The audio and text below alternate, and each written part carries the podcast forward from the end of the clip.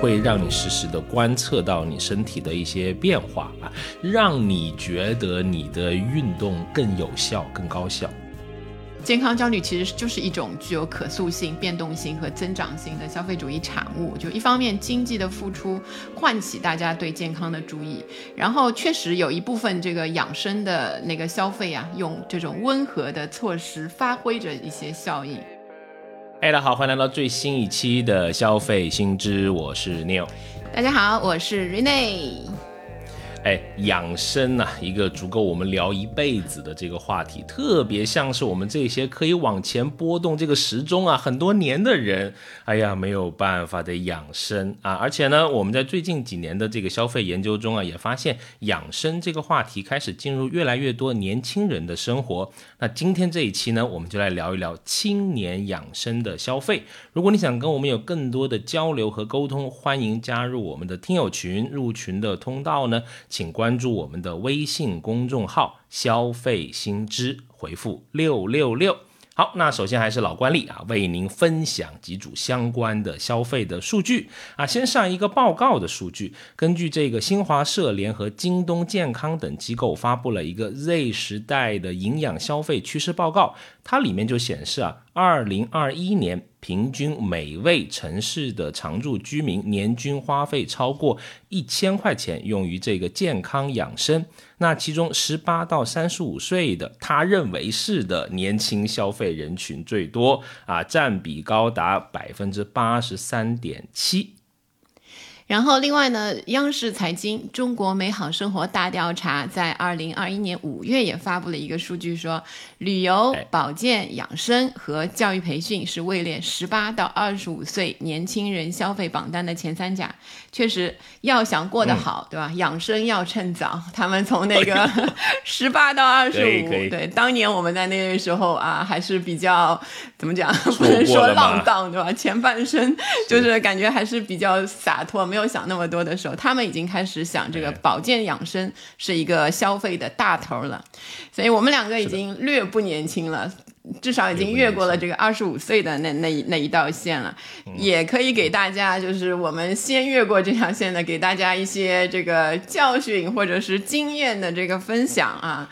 先请这个前半生非常那个什么，后半生开始煲汤的，你又来跟我们聊一下头发的保养啊，要趁早啊，朋友们。对对对，来来来，有经验的朋友说一下。哎，那首先呢，就是这个正经讲啊，我觉得情绪的养生啊，有时候显得更加的重要。什么是情绪的养生呢？就是对自己好一点，哎呀，啊，别乱想些乱七八糟的事儿 啊，比如说。啊，我们消费的时候啊，有时候就买一点自己真心喜欢的东西，别真的委屈了自己，对吧？不乱消费的前提下，买自己称心如意的，确实能给这个情绪哎来点这个这个什么小甜头，很棒啊！比如说啊，买一些书啊、杂志啊，对吧？别人看不起的生产力工具呀，啊，可能是有点小众，但是自己觉得喜欢，挺好的，别委屈自己啊。那另外一个就是这个。呃，身体的养生，反正这几年我总结一个我自己的小经验，就一定要购买力所能及的优良的医疗服务，为那些优秀的医生付出他们应得的报酬。对，这个特别重要。然后那还有一些运动啦，对吧？啊，保持一些能够长期坚持的啊，这些老生常谈啦，对吧？但是能长期坚持这一点，我觉得很重要。比如说我现在的这个散步和冥想，就是我一直能够坚持的，很适合我自己的。也许大家也能找到适合，反正你长期就对了啊。那身体是这个生活的基本面嘛，嗯，对吧？嗯，看来今天这个气色指向十八岁的阿老师啊，也分享一些呗。我们两个就不要这样假客气了，对吧？那二十八也不是刚真实年龄报出来。嗯，好，对对对，来吧。嗯，其实我自己的感觉啊，就是说也是呃，年轻的时候其实还是蛮喜欢那一些带来快乐的那一些垃圾食品啊，那一些东西的。你现在也蛮喜欢？现在就还好，因为我后来慢慢的在想，其实我最近几年悟出来的是一个养生观的一个变化。就以前年轻的时候，感觉就是怎么讲？呃，我。我吃那个，就是很多人都吃垃圾食品嘛，快餐啊那一些的，然后再去搞一些那个补的东西，或者是吃两天垃圾食品，吃两天代餐啊那种方式嘛。是。其实后来我就想，就是你不需要用这种，就是你可以吃垃圾食品这种来证明你，比如说是健康的。就是，然后你其实需要的是，还是到年纪大的时候会觉得你摄入你身体需要的那一些元素，是健康的那一些东西，而。不摄入那一些就是不健康的那一些东西嘛。就我以前很喜欢喝奶茶，然后呢，那个后来你后来喝的现在也不少，现在稍微少一点了。现在呢，开始就比如说那个呃无糖啊，什么不加糖啊，不加冰啊。然后呃，但我发现我我有一个控制不住，就是我现在很喜欢有在选择可以加那个酒酿这个料，或者有酒酿这个东西的时候呢，就喝酒酿奶茶。然后我后来发现，为什么？其实我以前好像没有那么喜欢。后来发现，因为这几年我完全几乎就不太碰酒精类的东西嘛。但可能人的身体呢，你还是会想要需要。对对对，就很莫名其妙，你就会换一种方式来摄入。其实好像不是那么危险，其实也是酒精的摄入。然后后来想，就是真的，就是到年纪大了之后，养生就好像变得像打工一样，就是需要你自律。勤奋，然后也需要不断去增加知识，然后一直处在这个自律的这个氛围里面，你才能养好身。我以前听有有有一个那个诗人，就是王维，唐朝的那个诗人说一句话嘛，就说。他说：“世事浮云何足问，不如高卧且加餐。”其实大概的意思就是说，世事如浮云嘛，就不值一提。然后你养生的最好的方法就是多睡觉，对吧？好好吃饭。对对对，王维这个我大概介绍一下，他其实活了差不多就是七十岁左右，在那个时候其实也算是高寿。然后，所以他尽量睡好、吃好，对吧？他就是达到了一个养生的那个目的了。那我想后来以后就是我自己。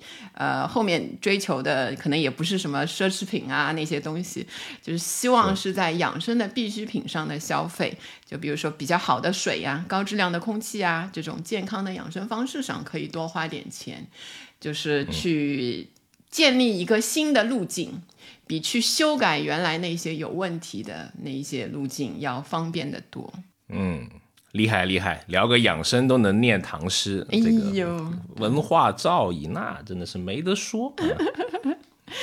所以呃，其实这几年我们身边就是同事啊或者朋友啊，也是有很多在这个我们说的十八到二十或者三十岁以下的年轻的朋友里面，我其实发现是有一些比较有意思的那个事情，我观察到的。你你是不是也会看到他们的养生观念，就是在那个形成的过程中还是蛮有趣的。是啊，我首先在比如说办公室里面嘛，就会做一些这个日常的这个人间观察，对吧？呃，我真的就不太有人看到有人保温杯泡红枣啊，这个几乎我没看到。我觉得还有蛮多可能离我们那可能我们那个公司的的那个年轻朋友不太喜欢，但是呢，我发现了一种很有意思的商品，哎，是什么东西呢？就是这个黑枸杞，它可以拉丝。啊，怎么怎么讲呢？就是你把它投入这个水里面，就有一长很长的这个紫颜色的吧，这种这种丝状的液体，我知道，就像那个飞机是吧？后面那个那个那种 飞机飞上去，是的，我不知道这个是天然的还是这个商品为了达到这种效果添加了某种东西，但是就好像一道紫色的彩虹一样啊，那个泡制的过程还是。蛮有点这个仪式感的，而且我看见身边的一些朋友，他也在吃那种量身定制的那种维生素，什么 A B C D F G 了啊，这种啊药丸的这种大礼包，啊要吃好多颗，还挺贵的，而且那那那个定制的那一种，对吧？是的，没错。而且我刚才说什么 F G，其实我专门去查了一下维生素啊，没有 F G H I J，哎，我直接到了 K。原来没有吗？本来想吃二十六种，哎呀，不知道搞什么，因为 B 族的那个元素啊太多了，有 B 好多，但后面跟的，所以这几个其实就啊没有啊，可以做一个脑筋急转弯的题啊，你可以问你的朋友。那当然，我看人类很很有意思，就是这个维生素其实并不贵。因为我最近这个不是拔牙了嘛，然后我的医生建议我，我我有点这个溃疡，然后他就建议我吃点这个维生素 B，然后我到那个药店买啊，太便宜了，才三块还是五块钱对对对对对对对，而且里面有一百颗，这个感觉一辈子都吃不完这一瓶里面的维生素。对对，啊，你呢？你会有什么一些观察？呃，我我其实有一个有一个观察，当然也不是就是完全对于年轻人的，我还我是有一个宏观的一个对这个养生的一个观察，我可以分享一个故事。对对，分享一个故事。这个故事呢，大概是前几年我去参加一个我朋友年底的这个聚餐开始的，然后那个时候那个公司还是一个中型的公司，所以人不太多，所以聚餐都可以带自己家人一起来。你就看到他们的爸爸妈妈家宴，因为你知道，就结婚的还挺少的，在这样的创业公司里，对吧？那个，然后就看到了这个公司几个创始人的爸爸妈妈，然后我就有一个印象，一眼扫过去就眼前一亮，心中一动，你知道吗？这几个叔叔阿姨阿姨嘛，就都挺精神的。你一眼扫过去，四个字就是精力充沛。你看这些那个，可能是五六十啊，就最多应该不到这个六十五的那那一些那个阿姨。然后我后来就觉得，就是哇，这个。爸爸妈妈的基因真不错，就是有这个基因在，这一帮创始人肯定能成事儿啊！就确实，就没几年之后，就是经历过了每天工作，你知道，十二个小时连续工作，完了，我我知道他们一过节还去什么爬山呀，在山上那个露营呀，就 类似这样的那种。之后，身体好。对，后来整个公司就上市了，能日以继夜的那个有这样的体力工作，然后再加上就本来就过人的头脑那一些，就让他们能够成功，我觉得是非常重要的。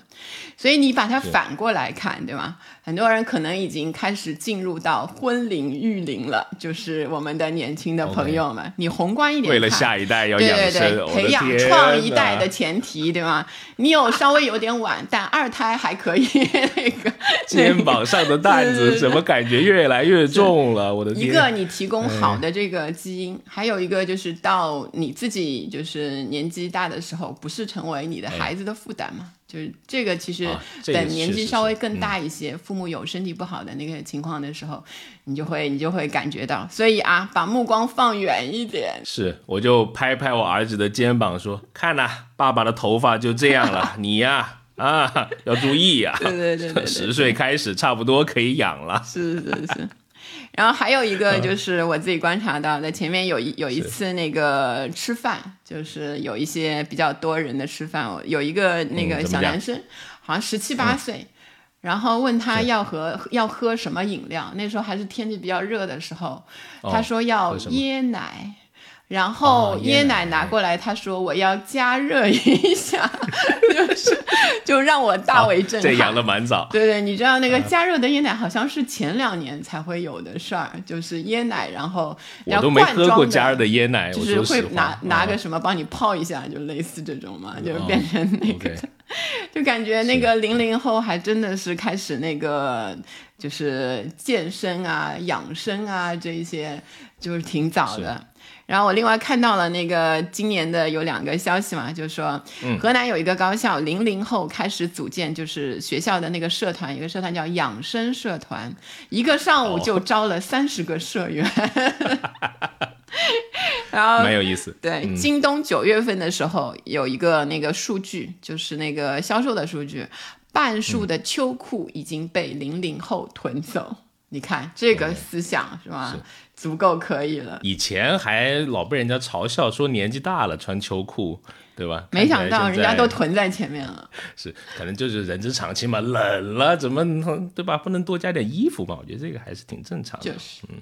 好，那我们看一看呗。年轻人他养生啊，他主要消费。一些什么东西，对吧？我们找到呃，CBN Data 在二零二零年发布过一个叫《年轻人养生消费的趋势报告》，它里面显示呢，它的被访者中九成以上的年轻人已经形成了这个养生的意识，而食补啊，这个我们国家一个传统的养生的方式，哎，被这个群体接受度是非常高的。那许多商家呢，就抓住了这些年轻人的养生的需求，先后的推出各类的养生的这种饮品啊，或者吃的，对吧？屡屡的登上热搜，引发人们的关注啊。那可以把它总结叫“吃进去的健康”。在二零二一年的这个双十一的期间啊，天猫食疗滋补营养类的这个类目的商品里面，它销售同比增长了百分之三百。那其中购买人群呢，多是这个年轻的消费者，中药下单的人数同比增长近四倍。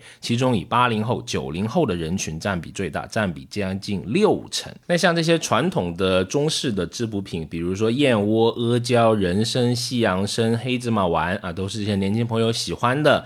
那再来到这些西药的保健品，比如说蛋白粉、维生素、褪黑素、益益生菌，也是他们在购物车里面经常下单的这种单品。而且这些你说到的，像什么益生菌啊、黑芝麻丸啊、西洋参啊，或者燕窝啊这些东西啊，现在服用的方式都跟传统不一样。他们出来的包装呢，都有非常小的易携带的包装，然后在年轻人当中呢，就形成了一种叫口袋养生族啊，揣一包有点意思。你看，就是有一些姑娘是吧，揣一包拿出来一个小的什么黑芝麻丸，就早餐的时候一起吃，他们叫又叫这个叫黑色早餐族。你看。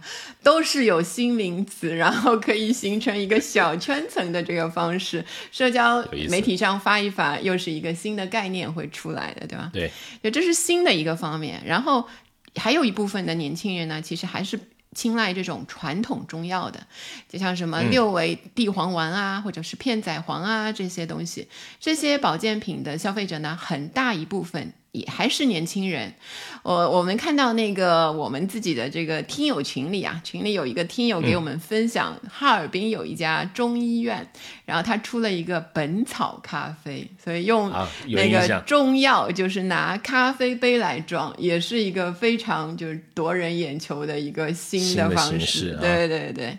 然后另外呢，就是像这个阿胶，大家都知道，以前那个广告经常会看到啊，印印象中老年群体为主，对对，广告也。比较的那个传统传统式样的那种广告，中老年是本来的这个主要消费群体。但是这几年呢，随着年轻人消费能力和养生意识的增强，市场也在变化了。二零一九年呢，电商平台双十一的数据有显示，以直接可以喝的阿胶饮品为例，消费者当中啊，九零后、零零后占到了六成。然后媒体统计，东阿阿胶这个公司十三年内呢提价了十七次，然后逐步从每公斤一百六十元涨到最近要六千元每公斤。价格也是水涨船高，涨了三十六点五倍。哎，我关注过相关的，好像说是这个毛驴的这个这个原料啊，不够用，驴不够用了原料，呃，它这个上涨也蛮厉害，是是，确实是。那么还看到一些这个嗯口服的美容的这个产品了，就像你说的这个口袋养生足嘛，对吧？就很很方便的，能够直接口服的，打开就能喝。比如说像这些。胶原蛋白啊，或者是一些呃，有像有一些抗糖的啊这种饮品啊，你不管见不见效，但是你在蛮多地方你都能够看到啊，是一个非常寻常的口服的美容的产品。还有这个很火爆的这个玻尿酸啦，对吧？玻尿酸现在万物都可玻尿酸，我反正见过喝的水啦，什么酸奶啦，糖一些各种的蛋白饮品都有。所以说也有这个业内的人士，他预测呢，到今年我们国家的这个口服美容市场的规模或将达到两百多个亿哈。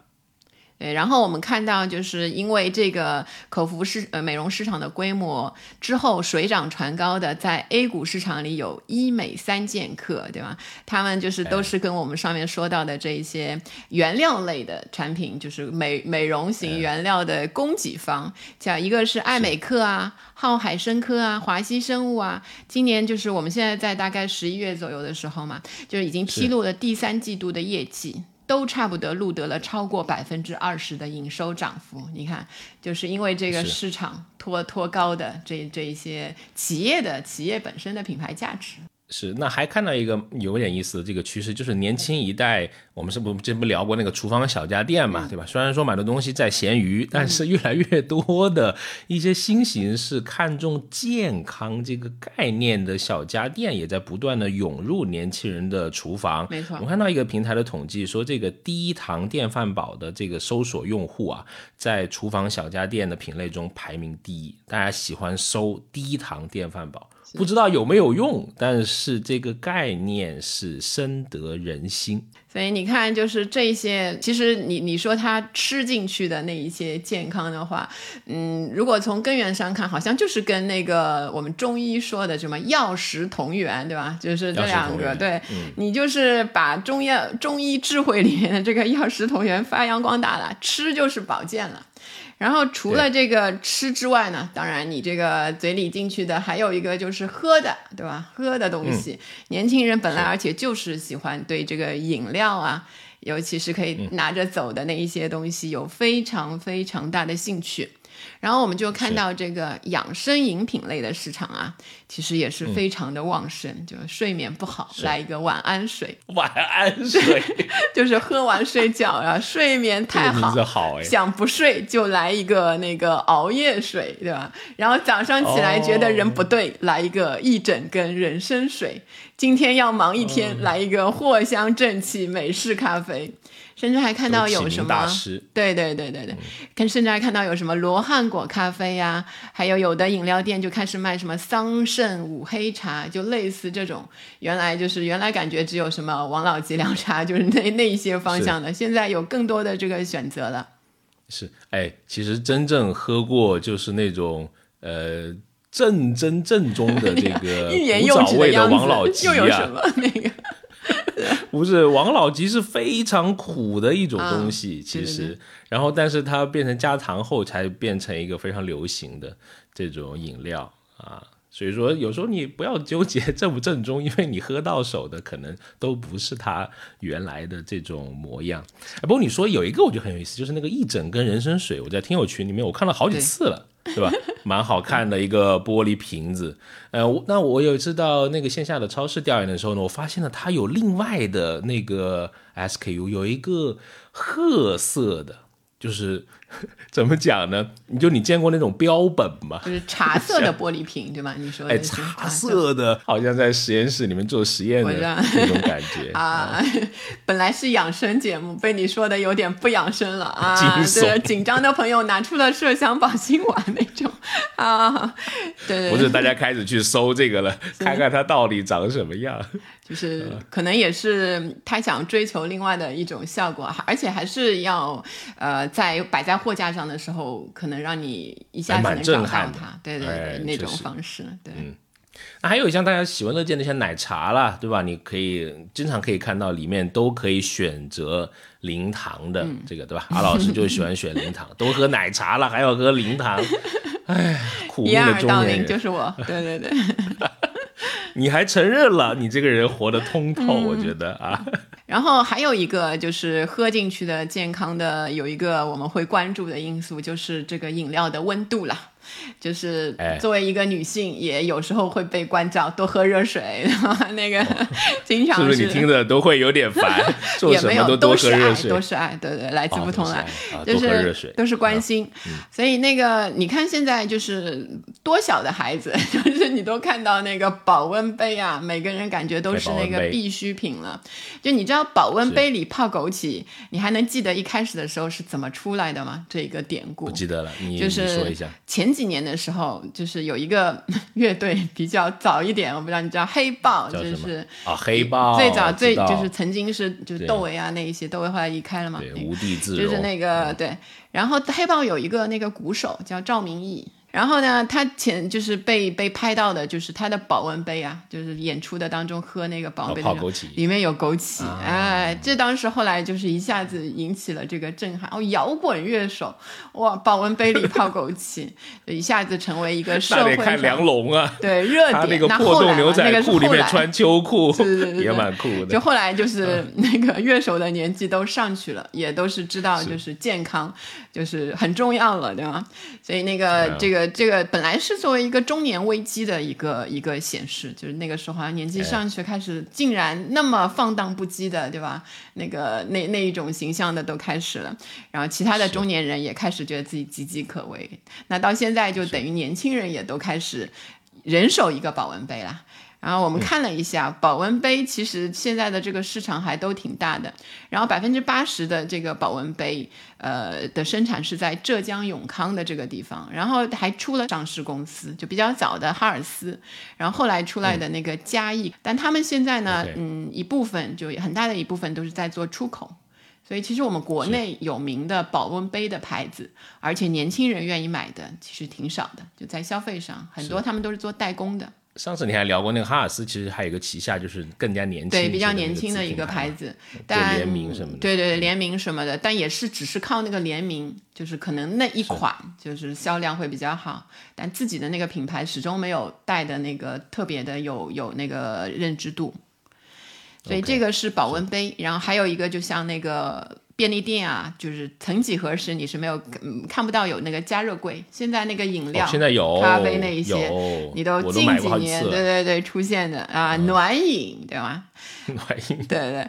然后还有一些企业，就是饮料企业，现在就是秋天秋冬季了嘛，开始上新暖饮了。就相比夏季的时候，年轻的消费者在秋冬的时候还是会倾向暖胃啊、健康啊这个这这样的一个概念，所以对健康风的产品的需求会更多一些。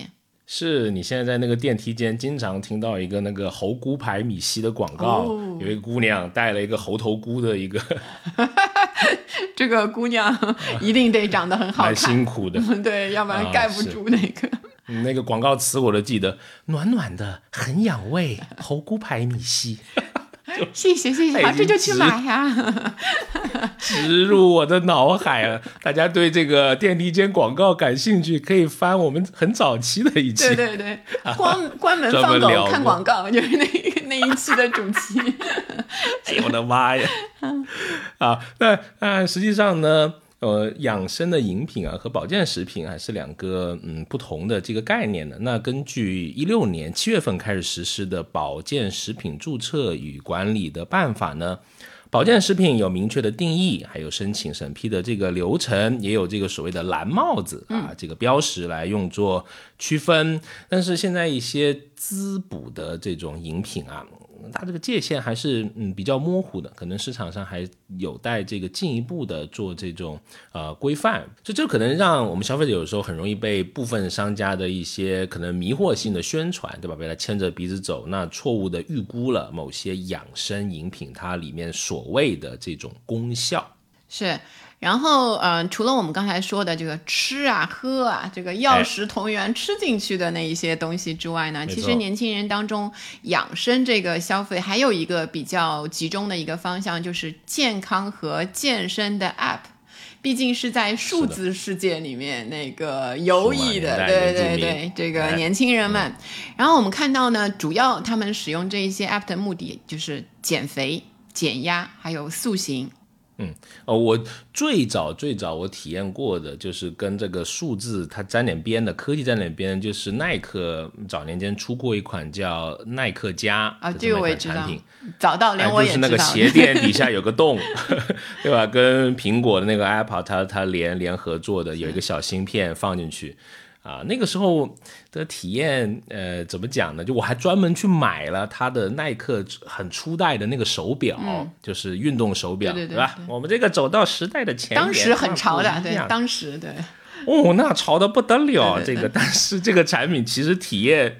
不太好，它那个它 GPS 收心的，就它不能跟你的手机连，它是单独的一个能够连 GPS 的这么一个手表，收心巨慢，有时候你热身都搞了十五分钟了，发现还没有 ready 这个手表，对，可见这个年代有多久远。呃，就很可惜，当年那个年代久远的，连微信都没出来，朋友圈都不得发，浪费了这个社交货币。哎呀，你现在大概看到比较时髦的，你朋友圈里面会是什么样形式的这种数码类的健身的东西？啊，我如果在朋友圈里看到的，经常会看到有跑步习惯的朋友们。就是发那个跑的那一个圈儿的各种形状，画画个图，对不对对对对画个彩虹，画个龙，对对，啊画个龙。五二零的时候画个心，对吧？你还 艾特自己的爱人那种，那个有谁能画个消费心知？我感谢他。啊，那我我自己还看到，比如说大家都用 Keep 了，很多，对吧？这个这个 A P P 也是流行度也是蛮广泛的，而且它不止都是这种。呃，教你怎么做运动，它还有很多它延伸出来的产品了，比如说呃，它一些吃的、啊、穿的、啊、用的啊、啊都会有。确实说到这个吃的，就是也会有很多的朋友开始用一些付费的饮食追踪的一些 app，像我以前哎用过的，像什么薄荷啊这一类的，你可以去查是或者记录你的每一餐，就是你拍下来。以前用过一个 app 很方便，就是你拍下那个东西的形状，它会自动的识别。然后后来好像因为只有英文版，好多中文的书它不认识，所以就不行。所以当然，另外还有一个经常很容易就是当中半途而废的问题，就是很嗯这个长期记录啊，其实对人的自律性是一个考验。就我说的我盘不行。养生最大的一个难点，所以从拿精确的热量到放弃，就是到那个我们拍照的时候，发现这个食物啊，还是 各种食物的种类实在太多，没办法精确的分辨。所以我希望就是有一天能够有这一类的这个精准的 app 能够出来。AI AI 应该搞点这种，就是什么老百姓关心的实实在在的好事嘛，吧？对对对对对拿出来一拍就知道啊，这个米饭多少卡，那个肉多少卡，今天还能吃多少卡，多好！不要搞一个秤又干嘛，还摁计算器，这个太麻烦了。啊！呼喊啊！这个各位研发人员恳求做出这样的产品，到时候免费为你宣发。不过我发现，因为跟比如说你那个那个 AI 来识花，就是去识别花呀、植物啊不一样，因为哦，那个还蛮准的，那个微信里面就可以，对对对我我试过好几次了。啊、那个花，因为它自己的变异很少嘛，你们人类啊，就我们人类对吧，经常会把食物的那个样子啊做的非常哦，有迷惑性。你想想，就比如说，对对。每个人煎的荷包蛋，它的形态是不一样是的，，然后我最近还糊掉了。我最近研究出来，就像那个，比如说嗯热狗就热狗嘛，现在有人做出嗯来就是如何用手抓饼来做热狗，你要识别出来是一个热狗，它实际上是一个手抓饼，就类似不重要。只要能识别出那个材质。我不知道啊，这个那如果有在做 类似这种呃产品的听友，也可以跟我们分享，就是类似这种产品里面它的一些难点，或者是目前它的一些状况，我还是很感兴趣的。那除了这个运动啊，我们对这个睡眠，对吧，在养生的这个里面也是非常的关注的。那包括还有一些冥想啦，嗯，对吧？像睡眠的什么蜗牛，像冥想的，我自己用了。好多年的这个潮汐啊，都是我觉得都还挺优秀的这种 app 啊。那这些东西它大概付多少钱呢？对吧？如果你还没有消费过，我们可以为你拎一下它大概的这个价格。比如说，就以我们最近看到的情况哈，像 Keep 它的连续的包年是两百一十八元，潮汐的连续的包年是一百九十八，但我不知道可能双十一会更便宜，但是就都差不多。这样的产品是在两百块钱左右一年的啊这个区间里面。所以你看，这个 app 加上这个网络，实际上可以帮助个人打造出一个暂时超脱现实的一个精神自留地。你你用了之后，往往它很多的 app 都有一个分享的功能，对吧？网络空间里面哎确实自由、放松、平等，你自由的去去分享一下，就说我啊今天跑了多少，我今天睡了怎么样啊，我今天那个在家运动是什么样的，数据的可视化，然后量化，就会增强个体对自我的这个掌控感。从不健康到健康的每一步变化，好像都在这个掌握里面。这个是 App 提供的这一些好处，对吧？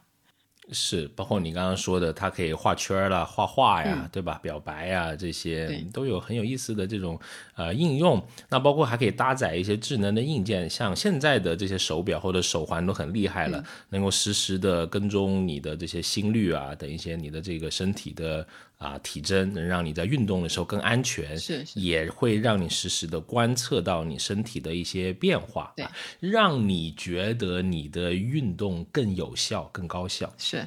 是。然后同时你分享出去了之后呢，往往可以找到一起走向健康的朋友，对吧？就有个光环了，感觉都 那个。不，这有一个悲伤的故事啊，就是。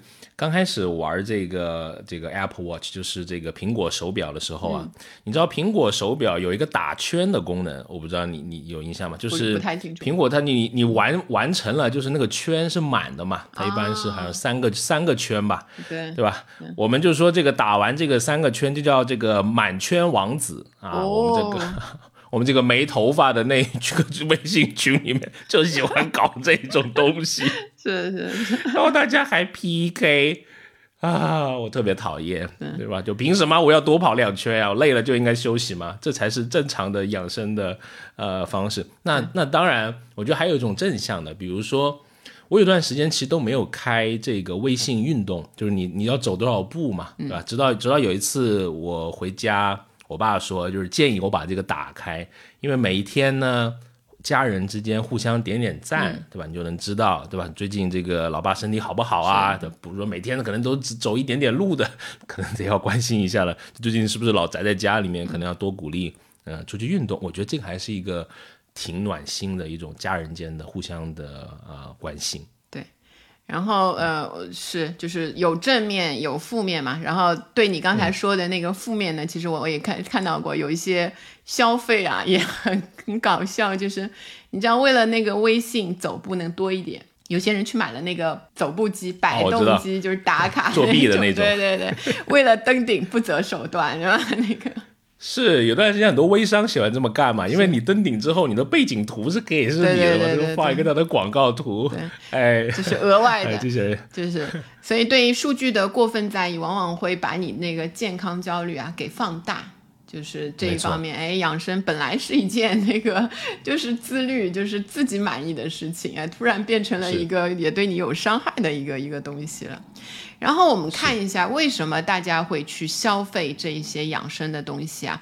我们给大家就是呃稍微的分析一下，其实有三个比较主要的原因。其中第一个呢，就是实际的健康焦虑。所以你看一下，就是现在健康标准日趋严格又精细化了，你包括现在去体检那些类目就细之又细。然后伴随着这个生产力跟生活质量的显著提升呢，那个大家对这方面的精细化也开始有了接受程度。像丁香医生发布过了。二零二一国民健康洞察报告里面显示呢，超七成的受访者是因为最近的这个疫情改变了生命观，认为身体健康才是人生的头等大事。然后这个报告里还有一个很有趣的，就是大家对衰老的平均认知的年龄啊，平均的话就是三十六点四岁。哎呀，你才刚过二十五，不要紧张啊。然后女性呢，比男性会认为这个衰老来的更早一些，所以女性心中呢，平均的衰老年龄是三十五点四岁，就比男性早了一岁，都不容易，大家。对，前两前两天还看到网上啊，有这个年轻人说，那个九八年的老阿姨，对我心中就是是波澜不惊了啦，但是还是感叹了一下，就是说，哎呀。三十五点四岁才衰老，请那个那个零零后的朋友，我们就写八五年的老爷爷，年近花甲，依然坚持在做播客，不容易。是的，啊，现在你可以看到，嗯，可能也是一个大环境吧，对吧？整个的，比如说空气污染啊，食品的这些卫生安全呀，确实会给。我们消费者带来一些这个呃健康的这种嗯焦虑吧，对吧？还有一些比如说手机的这种几乎变成你的另外一个器官，它它会你在上面会会用很长的时间嘛，特别是这些网游啊、这些网购啊，对吧？肯定就睡得很晚嘛，你的熬夜的这种经济，那也催生了可能你这个昼夜节律有些紊乱。这种嗯流行，那你这些睡眠啊、健康啊，也会亮起一些红灯。对，然后包括我们现在的一个比较流行的工作节奏啊，就是说超时加班文化，像什么九九六啊、零零七啊，之前都有过一阵的热议的。久坐不动，就很多的人都是一个会造成，实际上就是用眼过度肯定了，还有颈椎啊、腰椎啊，一大把的人都是确实是有问题的。然后还有一个，我们之前也专门的讨论过，对吧？就是脱发、头发的那个 那个。我不想再聊那个东西美妆的博主们热衷于胸口有点闷，现在。发际线高低、头发疏密度对颜值的决定性影响啊，这个没有没有指向谁的意思。毫无影响，对依然帅气。你想一想威廉王子，你想一想郭达，对对对，这么帅，一点问题没有。好好冷静一下，我们继续聊啊。冷静。对，然后就是，当然这个还是比较轻的一些一些那个症状。然后媒体上其实，嗯，你如果去看的话。非常的愿意去报一些新闻，不知道是最近的这个比例是比较高的还是什么？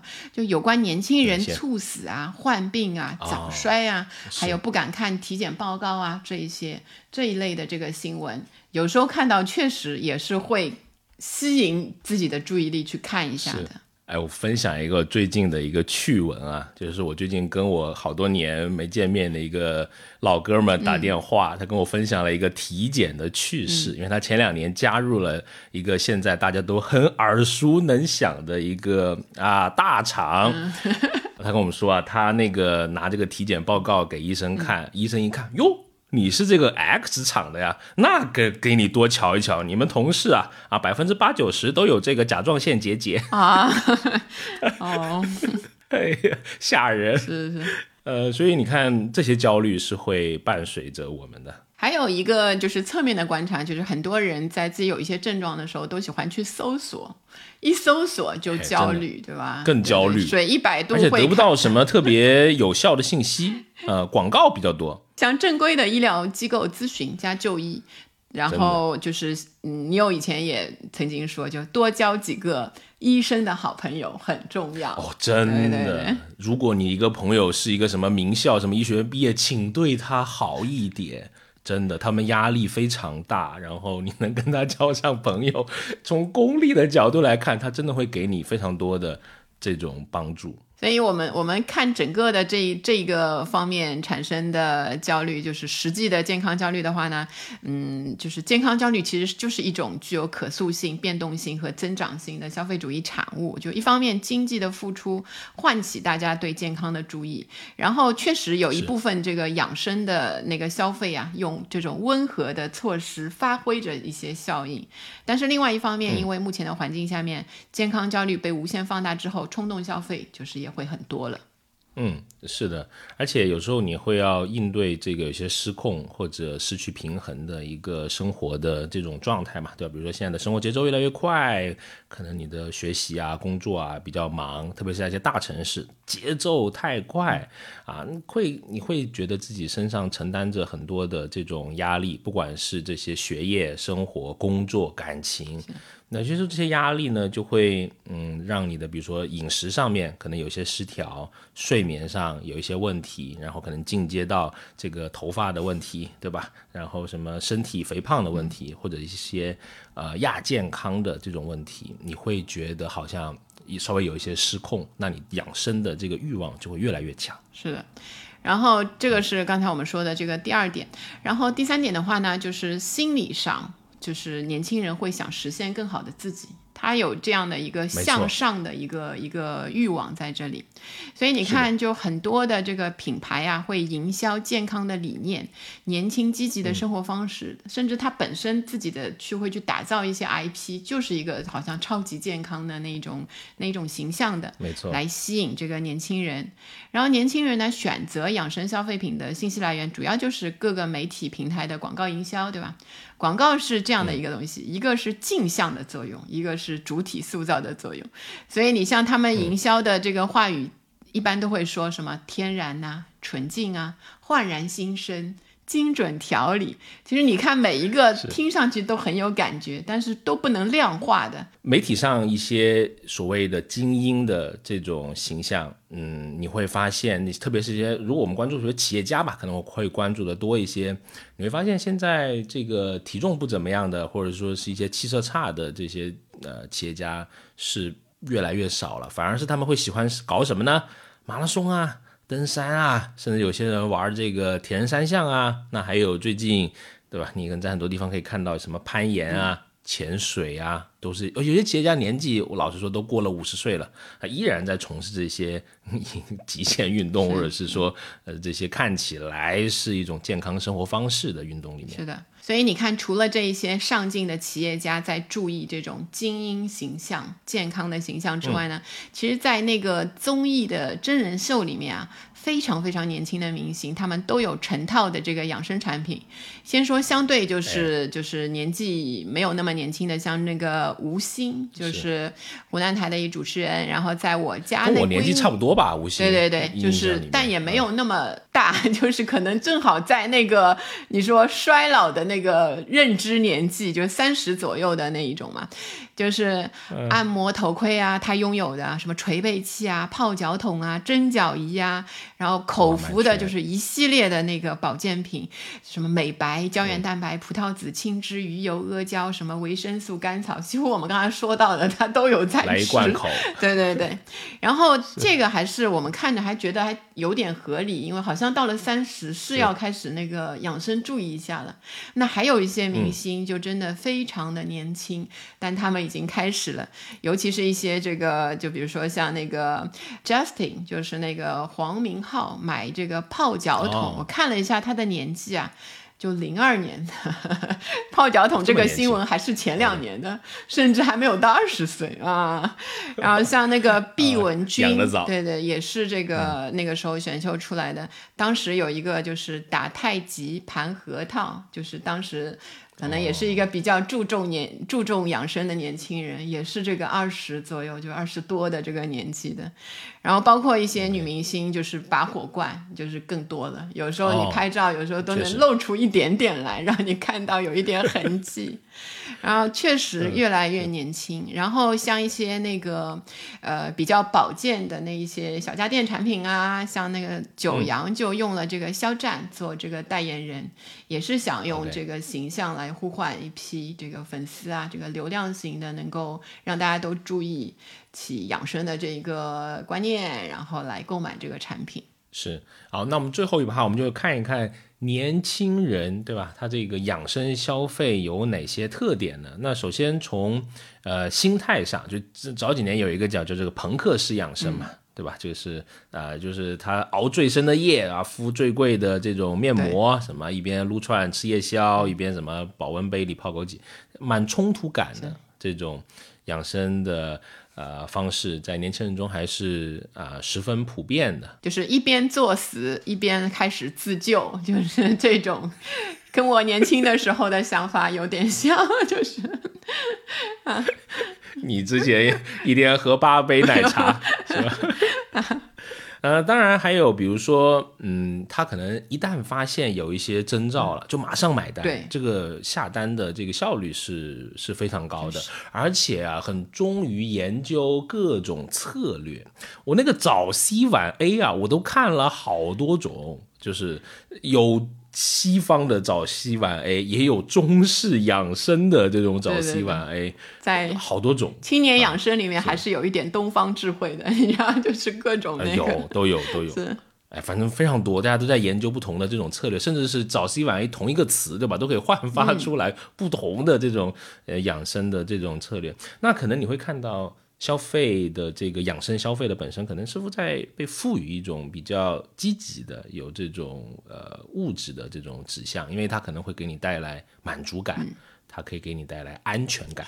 然后，嗯，青年人的养生消费的形式上呢，他又会追求。便捷、简单和高效，因为年轻人就是这样的一个群体嘛，信息搜索能力极强啊，迅速找到目标，对吧？你一说什么什么，只要给他一个关键词，对吧？那个，哎，马上对对对，对对对，那个可能第二天已经在，就是已经在门口了，快递已经在门口了，这个。然后 他们在购买营养类、养生类的这一些产品的时候呢，排名前三的考虑因素就是功效。价格和味道，所以他们不是完完全全的价格敏感的一族，价格是排在第二位的。所以他们另外还倾向于选择一些颜值更高、形态更新颖的健康营养类的产品。我一样花几百块买一个东西，这个东西长得啊非常的适合拍照，发一个朋友圈，发个小红书，对吗？哦，那就是它的额外价值。它不但拥有养生价值，它还有符号价值了。是，而且现在年轻人，我感觉都在浸淫在一种新消费，就是它的设计感。我觉得大家的审美啊。是要比我这个年纪，我觉得是要高挺多，就平均的水平啊，就他们对审美的需求是要，我觉得要比要要挺高的。现在对，所以我们说他那个就是一旦审美好的时候，他会调高这个价格的预算程度，还有就是在身体出现预警的时候，他也会迅速临时的调高额度。今天突然觉得 腰啊有点。不对了，哎呦不舒服！今天眼前一黑了，是吧？那个 啊，立刻就是你知道，就是调高。然后原来买买一些养生可能几百块啊，今天一个月工资就是花下去都可以，就是那种弹性空间很高。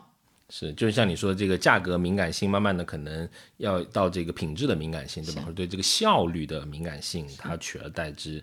那还有一个我们看到还挺有意思，就是说养生也在出现一些娱乐化啊，就是。健康养生也不耽误你这个呃社社交，对吧？比如我们刚才讲的，就是跑步画圈这些，可能他们会觉得这些好玩儿，然后适合在朋友圈等社交的媒体分享。也有些是会觉得说，哎，周围人都这么做，那我也要加入啊，作为这个健康消费，就是。我觉得年轻人还是挺容易受到，呃，就是身边一些朋友啊，一些比较不错的朋友，或者说他信赖的一些 KOC 或者 KOL 的这种影响，然后进而去激发他去做一些可能没尝试过的养生类的消费。哎，虽然我们老是说什么万物皆能娱乐，是吧？娱乐至死，但是我觉得我个人的一个小观点啊，我觉得娱乐可能不一定是一件坏事，因为它是降低了某件事的准入门槛。对吧？你跑跑步啊，你合理的生活方式啊，是对你的这个身体是有帮助的。我觉得未尝不可。啊，就是要注意这个度的关系就可以了。好，我们今天就把这个现在我们观察到的一些啊青年养生的一些新趋势，然后结合了我们不太年轻的两个小主播的一些经 验，反复提及，就是一起跟大家说了说。呃，一方面就是跟大家看一下，就我们现在的钱到底是花在哪些方面了。另外也说了一些在这个下面的它的背景啊，大家的心态啊到底是什么。当然不是。是希望三拳打死这个养生消费主义啊，就还是希望大家理智的、比较透明的去花自己的钱，用这个钱去去买一些健康，然后主要还是要养成一个自律的一个习惯，就是养生的最终的一个一个特点，就是让你活得开心嘛，对吧？没错，好，那我们这期聊养生的这个节目就到这里啊。如果你想跟我们有更多的交流和沟通，非常欢迎加入我们的听友群。入群的通道呢，请关注我们的微信公众号“消费新知”，回复六六六。啊，当然也非常开心。如果你能订阅我们这个播客《消费新知》，每周呢跟你聊消费的新数据、新趋势，以及我们在消费者行为研究中的一些观察。好，那就期待能在下个周五再与你在空中相遇。拜拜拜。学而时习之，不亦乐乎？下回见。